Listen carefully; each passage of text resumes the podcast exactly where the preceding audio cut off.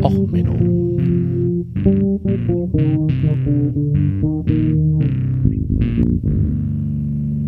Der inkompetente Podcast über Dinge aus Militär, Technik und Computer, die so richtig in die Hose gingen. Herzlich willkommen zu Och Menno, dem Podcast für alles, was so richtig in Computer, Militär und Technik in die Hose gegangen ist. Heute mal mit einer kleinen Sonderfolge. Nachdem ich jetzt ja mehrere Folgen vom Camp äh, rausgegeben habe, dachte ich mir, ich mache jetzt mal etwas Positiveres. Man hat mir ja gesagt, das ist ja total schlecht fürs Karma, also gerade der Sven vom Quantenrost hat mir mitgegeben, dass man mal auf sein Karma achten sollte und halt auch zusehen soll, dass man nicht nur Negatives von sich gibt. Und auf Twitter ist jetzt gerade die arme Homöopathie sehr in Bedrängnis gekommen, also gerade von Nathalie Grams, Dr. Lübers und äh, auch den ganz fiesen Kollegen von Methodisch Inkorrekt. Ja, da gibt's diesen fiesen Hashtag Team Globocalypse, die dann halt nur auf der fiesen Homöopathie also ganz fies auf die Homöopathie einschlagen. Ich habe mich daran ja auch schon so ein bisschen be äh, beteiligt und übers Geschwurbel im Militär geredet. Und das tut mir jetzt hier einfach mal wirklich sehr doll leid habe ich mich jetzt hier entschlossen, eine besondere Folge aufzunehmen. Folge 22, The Sound of Silence, ein Loblied auf die Homöopathie. Ich habe mir selber als Aufgabe gemacht, jetzt nur Positives zur Homöopathie zu sagen.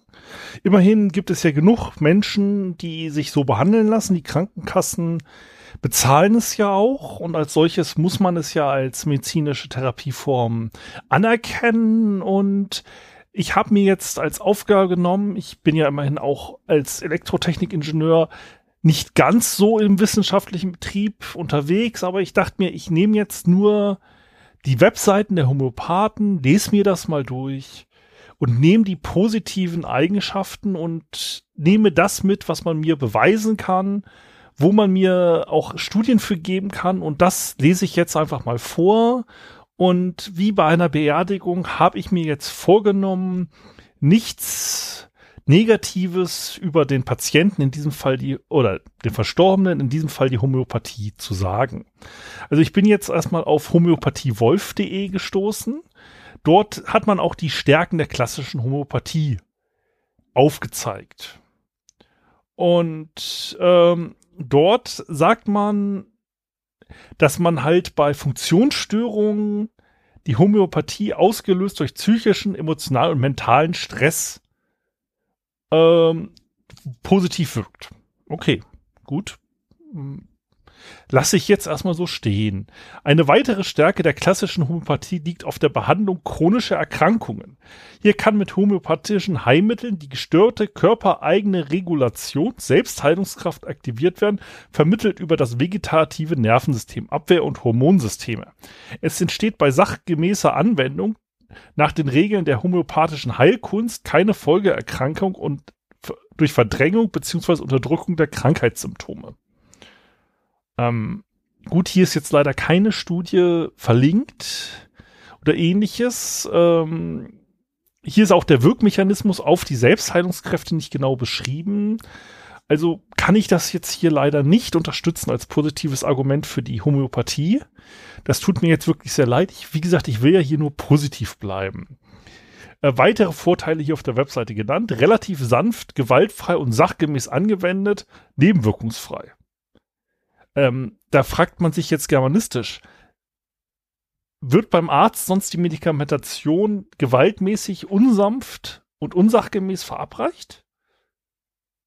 Oder ist Homöopathie, wenn ich sie nicht sanft anwende, sondern wenn ich sie zum Beispiel mit einer Airsoft-Pistole, die Globuli auf den Patienten schieße, habe ich dann Nebenwirkungen? Ähm, wie muss ich denn Homöopathie sachgemäß anwenden, dass sie nebenwirkungsfrei ist? Und welche Nebenwirkungen habe ich denn bei Homöopathie, die ja angeblich nebenwirkungsfrei ist, wenn ich sie nicht sachgemäß annehme? Also wenn ich jetzt als Patient Homöopathie ohne die Verschreibung eines Doktors einfach in die Apotheke gehe, was sind da die Nebenwirkungen? Also das kann ich jetzt hier auch wieder so nicht positiv stehen lassen, weil es mir nicht ordentlich erklärt ist. Chronifizierung und Verkomplizierung von akuten Beschwerden wird reduziert über eine zwar oft kurzfristig hilfreiche, aber noch zu kurzsichtig mechanisch oberflächliche und oft zu häufige mechanische Manipulation und Störung bestehender Regelkreise durch herkömmliche Arzneimittel kann der Organismus von zuerst akuten Geschehen langfristig ins chronische, tiefsitzende, degenerative und destruktive abrutschen. Ja, das ist jetzt auch nicht positiv ausgedrückt auf der Webseite. Also, das ist schon schwierig, das jetzt als positiv darzusehen. Also es ist auf einer Webseite eines Heilpraktikers, der es positiv darstellen will. Ich habe jetzt Schwierigkeiten, das jetzt hier positiv zu sehen. Keine Tierversuche für die Arzneimittelprüfungen. Okay, ja, das ist positiv, es sei, man sieht es jetzt im Kontext der Geschichte, also im Nazi-Deutschland wurden ja auch keine Tierversuche durchgeführt um Medikamente zu testen. Also gerade die äh, Medizinforschung im Militärbereich wurde dort explizit nicht an Tieren äh, dran äh, durchgeführt. Das kann man jetzt so positiv darstellen, aber im Endeffekt ist das dann nicht wirklich sehr positiv. Ähm, aber gut, ähm, lassen wir das jetzt mal. Also natürlich, die Homöopathie unterliegt nicht der typischen Arzneimittelprüfung, sondern sie muss ja nur angemeldet werden und ein Fachrat bestimmt, ob es wirksam ist oder nicht. Also so gesehen, natürlich werden da nicht Bambi und Hoppel und ähnliche gequält, weil es halt einfach keine Arzneimittelprüfung gibt bei der Homöopathie. Ja, so gesehen, ähm, ja, ich kann das als Vorteil sehen, dass ich halt keine Arzneimittelüberprüfung habe nach irgendwie ähm, Wirksamkeit und ähnlichem und damit natürlich auch keine Versuche an Tieren oder Menschen durchführen muss, sondern es einfach am grünen Tisch entscheiden. Ja, das doch, das ist ein Vorteil der Homöopathie. Also muss ich ganz klar so unterstreichen. Also homöopathische Arzneimittel müssen nicht zugelassen werden und damit gibt es keine Tierversuche. Ja, doch, das ist ein großer Vorteil der Homöopathie ganzheitliches Vorgehen und Sichtweise im Prozess Krankheits Krankheit, Gesundheit. Im Sinne der Psychosomatik und der untrennbaren Körper-Gefühl-Geist-Einheit. Gut, ich bin jetzt kein Katholik, das waren sonst aber immer äh, Vater, Mutter und der Heilige Geist. Wieso ähnlich? Na egal. Ähm, Physis und Psyche dürfen nicht getrennt werden. Ja, das ist auch wahr so. Das ist im Normalfall der Tod. Also wenn die Seele sich vom Körper löst. Ähm, okay, wir werden metaphysisch der ganze Mensch mit seinen Empfindungen, gut, der halbe Mensch ist auch nicht lebensfähig, also meistens äh, passiert so. Ne? Wir sind keine Würmer. So, der ganze Mensch mit seinen Empfindungen, Gefühlen und Denkweisen in seiner charakteristischen Lebenssituation wird beachtet. Gut. Seine subjektive Wahrnehmungen werden wertgeschätzt und für die homöopathische Behandlung genutzt, sowie seine inneren Ressourcen angesprochen subjektive Wahrnehmung jetzt gerade, also es war gerade die Wahl, ich nehme ja vor auf, weil ich gerade Urlaubsmaterial vorbereite, wenn ich im Urlaub bin. Ja, die subjektive Wahrnehmung in Brandenburg und Sachsen, ich weiß nicht, was für Globuli gibt man dagegen? Ich frage da die Heilpraktiker, gibt es da irgendwie ähm, C14 Demokratie? Na gut, ähm, seine inneren Ressourcen werden angesprochen nicht nur seine gestörten materiellen Funktionen oder erkrankten Teile im Sinne einer defekten biochemischen Menschmaschine zählen.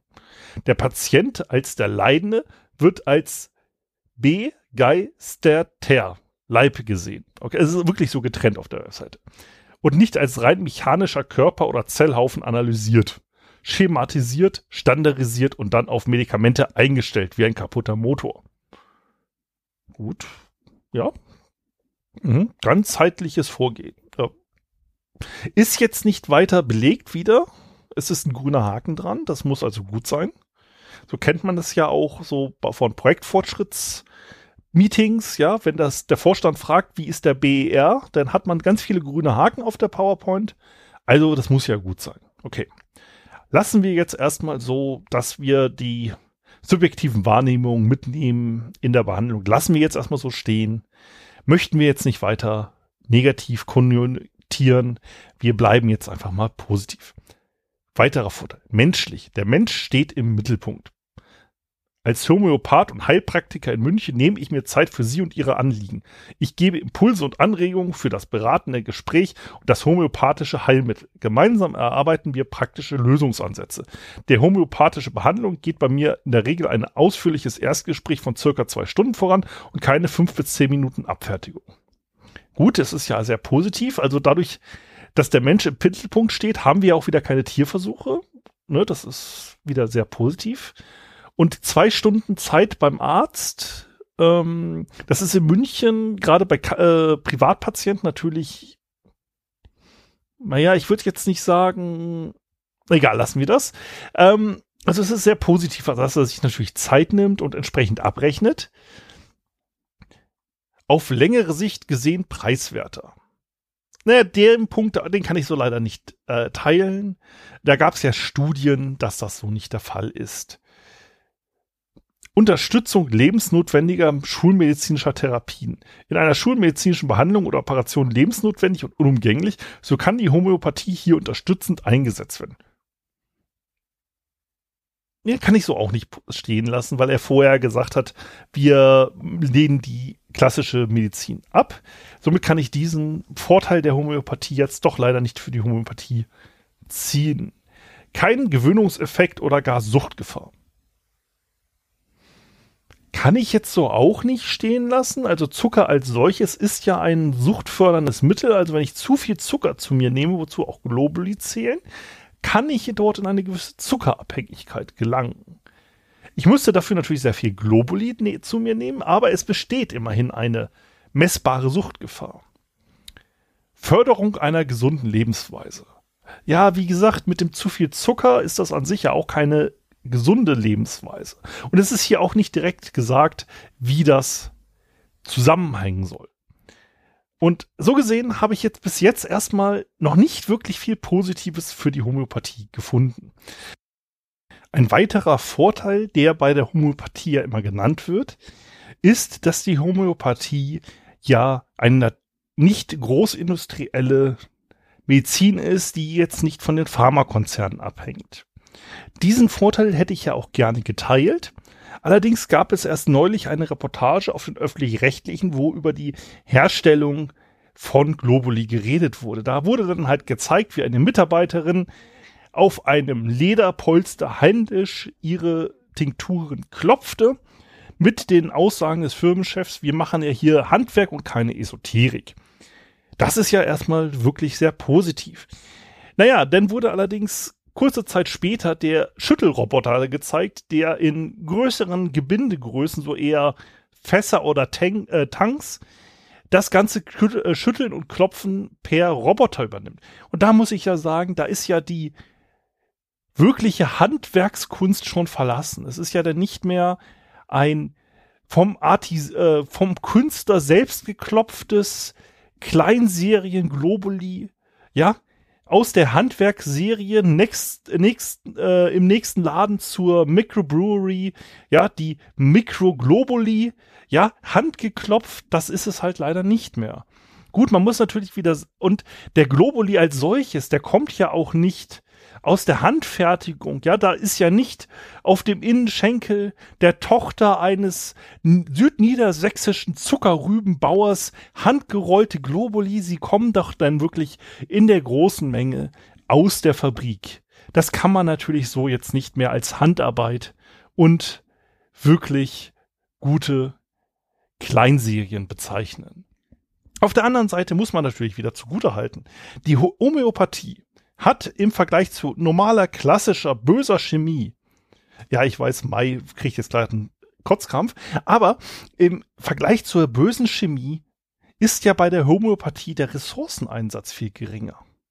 Weil, wenn man überlegt, durch die Verdünnung, ja, ein Liter Urtinktur, da kann man genug Medikamente für die ganze Welt raus herstellen, weil man es ja immer wieder weiter verdünnt, wenn man nicht sorglos die restlichen Teile seiner Urtinktur und seiner Verdünnung wegschüttet, sondern einfach jeden Teil konsequent bis aufs Maximum der Potenzierung verdünnt, hat man ja, dadurch, dass man ja keinen Verlust hat, wenn man jeden Tropfen hundertmal verdünnt, hat man auch keinen Abfall und hat auch einfach keinerlei Ressourcenverschwendung. Das ist natürlich ein Argument, dass man der Homöopathie hoch anrechnen muss, dass durch die Verdünnung ein extrem hoher Einsatz äh, von wenig Ursubstanzen zu einem sehr hohen Produktion von Medikamenten führt, ohne dabei irgendwie Abfälle zu produzieren.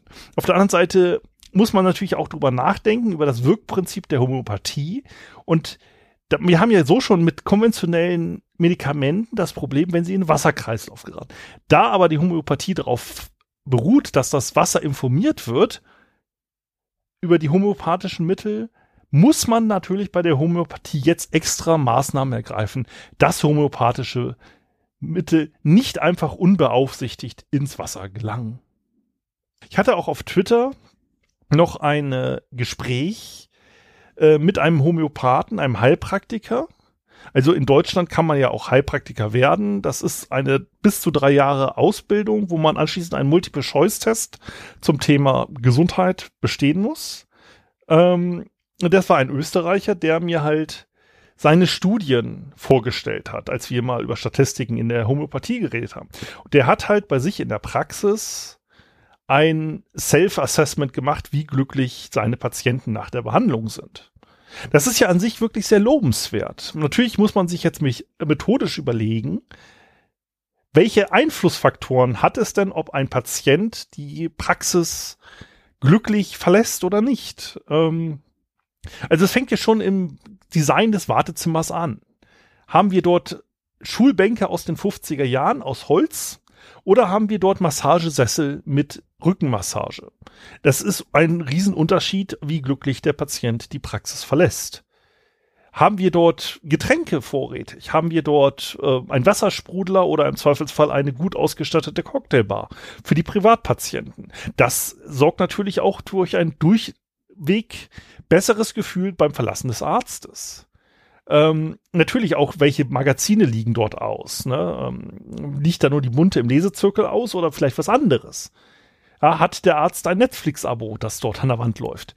Ja, das ist halt natürlich auch das gesamte Umfeld. Welches Personal arbeitet da? Da muss man natürlich aufpassen. Ist das Personal zu weiblich, zu jung und zu knapp bekleidet? Kann natürlich bei einem älteren Patienten eine spontane Erstverschlechterung der Symptome der Herzmuskulatur einsetzen. Das ist natürlich nicht so wirklich gut. Also insgesamt gibt es da sehr viele Randbedingungen, die man beachten muss, ob eine Behandlung dem Patienten danach er sich besser fühlt oder nicht. Er hatte dort leider auch nur 30 Patienten, keine entsprechende Studiengruppe dazu. Also gesehen konnte ich das ähm, nicht so ganz ähm, nachvollziehen. Aber gut, das ist halt so. Ähm, das muss man erstmal akzeptieren. Und da fällt es mir halt insgesamt einfach schwer, positiv über die ähm, Homöopathie jetzt Argumente zu finden, die studientechnisch abgesichert sind. Also, hm. ihr kennt vielleicht Bernd das Brot? Also da gibt's ja diese Lounge-Folge, wo er denn von einem weißen Hintergrund steht und nichts zu sagen hat, aber auch nicht von der Bühne gehen darf weil denn so ein Roboterarm kommt. Also die Briten nennen sowas ja awkward silence, also wenn man nichts zu sagen hat. Ne, also so wie der Pastor denn, wenn ein ungeliebter Mensch stirbt, neben dem Grabe steht und sagt, tja, jetzt ist er hin. Ruhe in Frieden, schönen Tag noch. Ähm, ja, ich könnte jetzt ja eigentlich mal Musik aufführen. Also es gab gestern bei äh, Twitter den schönen äh, Witz, dass man ja eigentlich eine Band gründen könnte namens Globally, denn spielt man nur Songs von Placebo und löst sich anschließend auf. Aber ich dachte eher an was Klassisches. Ähm, John Cage ist ein relativ bekannter Musiker, der in der Folge berühmter Musikstücke das Stück 4 Minuten 33 Sekunden geschrieben hat. Ich werde es jetzt in einem kurzen Ausschnitt aufführen.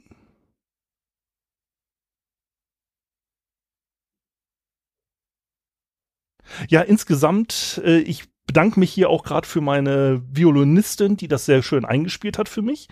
Insgesamt ist das Musikstück ja 4 Minuten 33 lang und besteht hauptsächlich aus konsequent gespielten Pausen, um auch wirklich jede negative Konnotation der mit der Musik zu vermeiden.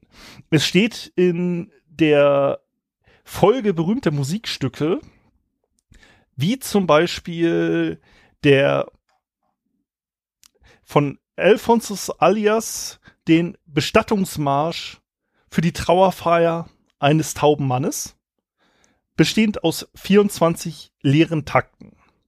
Ähm, das Musikstück von Cage wurde auch mehrfach berühmt aufgeführt. Man findet berühmte Aufführungen auch auf YouTube. Ähm, es gibt dort noch die Beweis, äh, seine weitere Steigerung in die 000, das Solo für jedermann.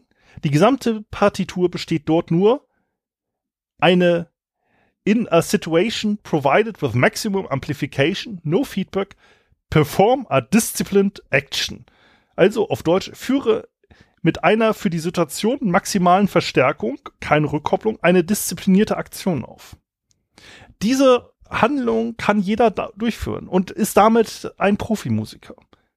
So wie jeder Mensch mit der Homöopathie natürlich zu einem Heiler werden kann. Äh, es gab natürlich, wie auch bei der Homöopathie, äh, Plagiate.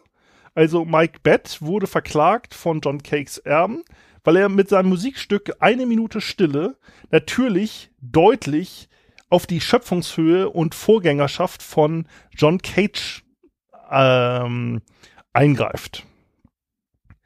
Ähm, ja, das ist natürlich, wie gesagt, auch mit der Musik hat man solche Probleme von Spöttern, Kritikern und Menschen, die einfach Sachen nicht verstehen. Ich meine, es ist natürlich sinnvoll, den gesamten Geist zu betrachten fürs Heilen. Da bilden sich natürlich auch ganz neue Geschäftsfelder. Also zum Beispiel Geisterheiler für Geisterscheinungen. Ja, die mürrische Myrte hat Migräne, denn einfach mal C12 Ektoplasma drauf. Ja, und die mürrische Myrte wird eine müde Myrte und ist danach zufrieden. Ja, Loch Ness ist ja nur deswegen ein Süßwassersee, weil man Nessies Depression für die Nichtexistenz mit so viel Globuli behandeln musste. Ja? Und Bigfoot hatte eigentlich erstmal Haarausfall, bis man erstmal ne, C12 Koffein und jetzt ist er halt das behaarte Monster, wie wir ihn alle kennen und lieben. Also Geisterheilung für Geistererscheinungen ist natürlich auch das perfekte Geschäft für Menschen, weil man natürlich die Kundentestimonials extrem schwer einholen kann und die meisten Kunden sich auch nicht beschweren werden. Gut, dies ist jetzt also erstmal die Folge 22 von Och Menno gewesen. Eine völlig sinnlose Folge mit möglichst sinnlosen Beschränkungen für eine sinnlose Welt, die heutzutage existiert. Ich hoffe, ich habe währenddessen, wenn ihr euch das jetzt anhört und euch tierisch drüber aufregt, einen angenehmen Urlaub ohne Social Media. Werd mir den die Beschwerden anschließend mal in Ruhe durchlesen und darüber mit dem Quantenharmonisator aus dem Webshop des Quantenrost drüber philosophieren, was jetzt alles schiefgegangen ist. Ich wünsche euch erstmal eine schöne Woche und bis zum nächsten Mal. Einen schönen Tag. Euer Sven.